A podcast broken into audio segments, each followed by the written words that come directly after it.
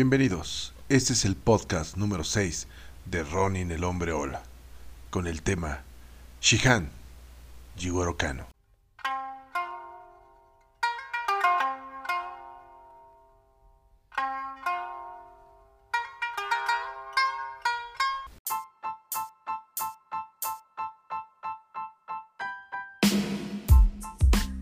Hola, este es el podcast número 6, como ya te lo había mencionado, acerca del Shihan Jigoro Kano.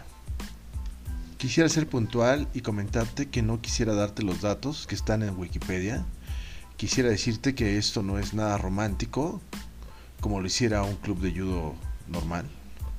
Quisiera darte mi opinión, mi punto de vista, mi perspectiva, desde el ángulo de un Ronin, desde el lado de una persona que ha conocido el judo, no llamado judo, sino considerado como en su principio era conocido el Jiu-Jitsu de Kano.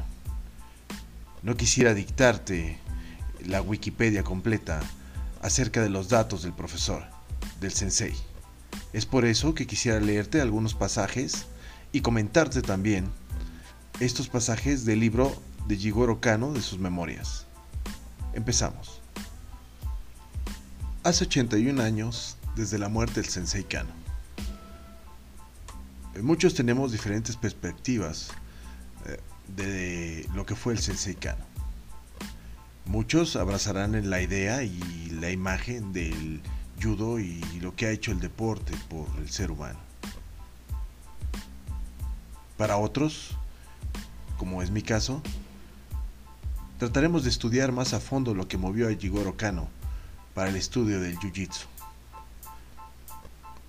Para empezar, quisiera decirte que el Sensei Kano no buscaba el estudio del Jiu-Jitsu.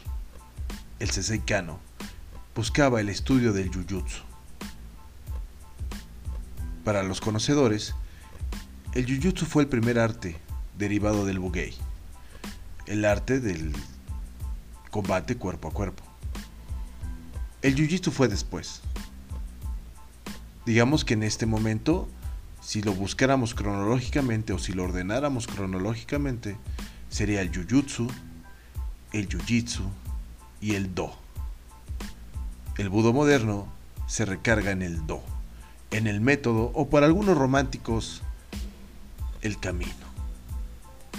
Quizás sea por eso que el Aikido, el Jaido, el Kendo, el Judo y el Karate Do conforman el nuevo Budo, el Budo moderno.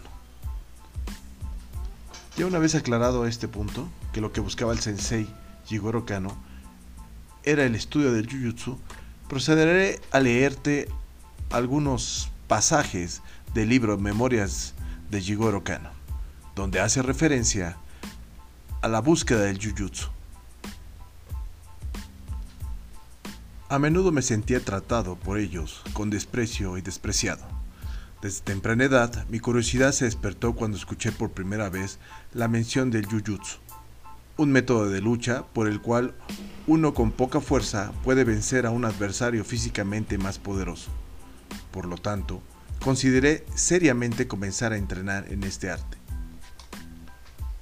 En ese momento, un ex soldado llamado Nakai frecuentaba nuestra casa. A veces se jactaba de que conocía el Jujutsu y me mostraba algunas técnicas de kata. Esta experiencia disparó tanto mi interés como mi imaginación y me dio la idea de aprenderla de él. Sin embargo, cuando le pedí que me enseñara, él se negó y dijo que no era necesario aprender Jujutsu hoy en día. En Mikage, mi padre era dueño de una segunda casa, en Maruyama, Tokio. El cuidador de esta casa era Ryuji Katagiri. De vez en cuando me mostraba algo de Jujutsu. Una vez le pedí que me diera instrucciones regulares, pero también rechazó mi solicitud, diciendo que no tenía sentido aprenderla, ya que no tiene ningún sentido y uso práctico. Otro visitante frecuente de nuestra casa fue Genshiro Imai, de Igo, en Kyushu, quien había aprendido el estilo Kyushin de Jujutsu. Cuando le pedí que me entrenara, una vez más me rechazaron. De hecho, no pude encontrar a nadie que estuviera dispuesto a instruirme. Como resultado, seguí sufriendo a manos de los matones. Estos textos fueron extraídos del libro de Memorias de Jigoro Kano. Si tú te puedes dar cuenta, hasta el momento, van tres personas que niegan la enseñanza del Jujutsu al Sensei Kano. Si mal no recuerdo, creo que fueron en total seis, personas las que negaron la instrucción del Jujutsu a Jigoro Kano. A continuación te las mencionaré y leeré los textos relacionados con este hasta que Jigoro Kano encuentra la base o la forma de cómo alguien lo instruyera en el Jujutsu.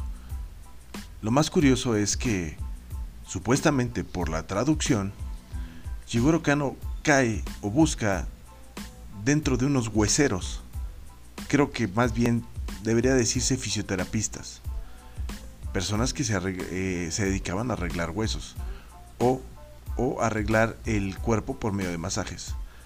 Pero el texto lo manifiesta como hueseros y no estaría tan lejos de la realidad.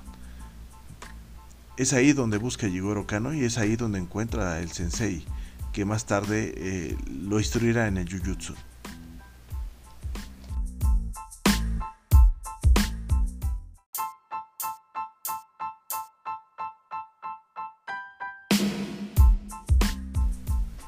Sigamos con el texto. Entré al Departamento de Literatura de la Universidad Imperial de Tokio en 1877. Como recuerdo, fue por esa época que tuve la idea de investigar en las clínicas de los rompehuesos, ya que se decía que muchos rompehuesos habían sido maestros de Jujutsu. Antes en la vida, aunque pronto descubrí que la mayoría de ellos no tenían conocimiento de Jujutsu.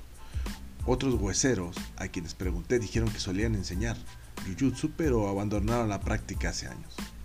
Un día estaba cerca del famoso puente Benkei, cuando vi el letrero de un osteópata, creo que esa es la palabra correcta para no decir rompehuesos y hueseros, osteópata.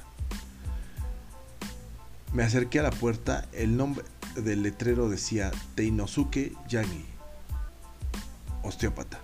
Dentro del edificio conocí a un hombre de cabello blanco que a pesar de los años parecía ser fuerte y robusto. Le pregunté si daba instrucciones en Jujutsu. Me miró y deseó saber por qué hice tal pregunta. Le dije quién era y qué deseaba aprender de Jujutsu. Pareció sorprendido al principio y luego sonrió. Dijo que estaba contento de escuchar que tenía interés en el arte y me informó que le habían otorgado una licencia para enseñar Jujutsu del maestro Mataemon hizo. Dijo que años atrás había sido muy activo en la enseñanza, pero había renunciado al jujutsu y que en estos días dependía únicamente de la reparación de huesos para su subsistencia. Comentó que su habitación de ocho tatamis era la única propiedad que poseía y que era demasiado pequeña para usarla como un dojo. Después de pensarlo un poco, dijo que sus compañeros instructores habían dejado de enseñar hace mucho pero cerca, en lo que solía ser Daiku Sho, vivía un colega de Jujutsu, el maestro Hashinosuke Fukuda. Luego, Yagi se ofreció a presentarme y sugirió que fuera al dojo del señor Fukuda. Salí de la clínica de Yagi y fui directamente al dojo de Fukuda, que consistía en un área de 10 tatamis, habitación con escalera, en una esquina. El área de práctica se redujo a 9 colchonetas, había una habitación adyacente de tres esteras donde Fukuda trataba a sus pacientes. En consecuencia, el dojo de nueve alfombras también se utilizó como sala de espera para los pacientes de Fukuda. En ese estrecho dojo es donde comencé mi anhelada búsqueda de los antiguos secretos del Jujutsu. Es increíble ver cómo eh, con este pedazo de texto de las memorias del Sensei Kano se rompen todos aquellos romanticismos que han estado vigentes en las escuelas eh, deportivas de judo moderno, donde se les platica, y si es que se les platica a sus alumnos, que el profesor eh, Kano, eh, por influencia de su padre, pudo aprender jiu-jitsu, ni siquiera el jiu-jitsu, el jiu-jitsu. Nunca nadie te menciona que el profesor Kano tuvo e hizo una travesía para poder encontrar un maestro que realmente le enseñase eh, Jujutsu. Aquí rompemos un mito más de el, entre la vida moderna y los conceptos modernos del judo, del jiu-jitsu y la realidad eh, de las memorias del Sensei Kano.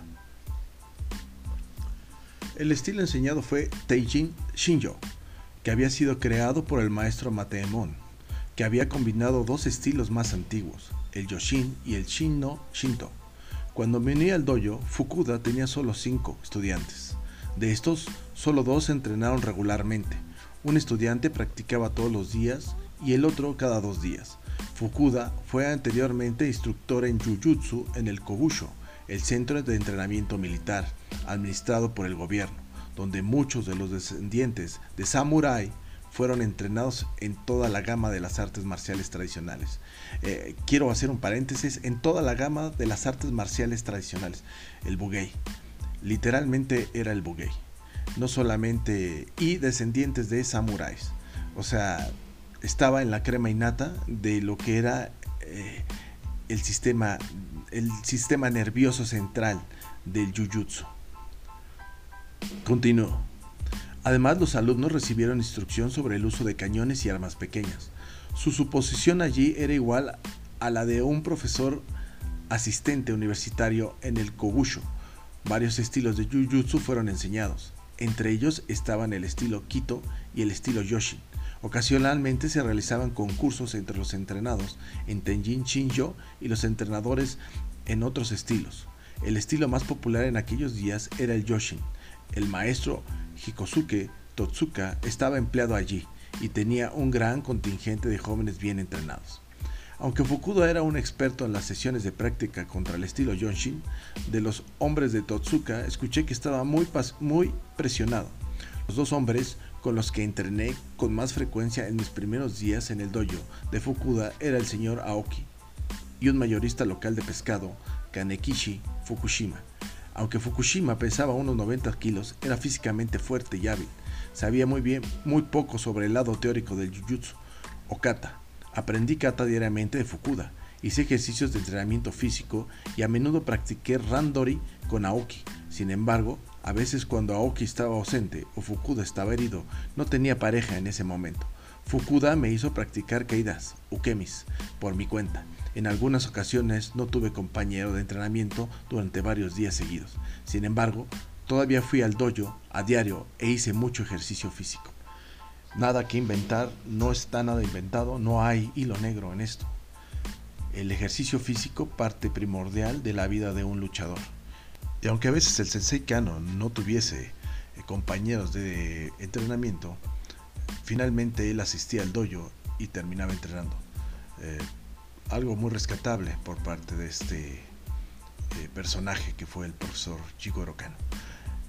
Con esto terminamos la primera parte de, de Shihan Jigoro Kano.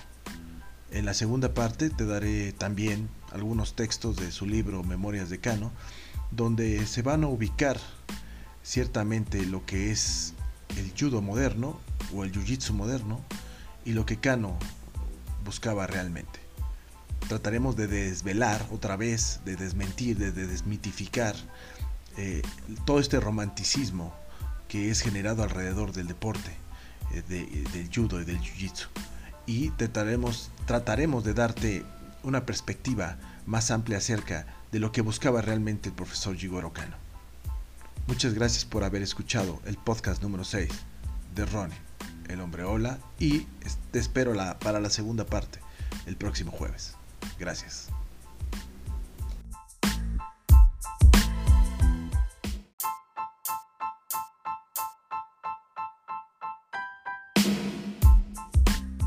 Quisiera agradecerte el haber escuchado este podcast y te invito a que escuches los podcasts anteriores. Muchas gracias. Te recuerdo mis redes sociales, Facebook como Ronnie el hombre hola e Instagram como el hombre hola.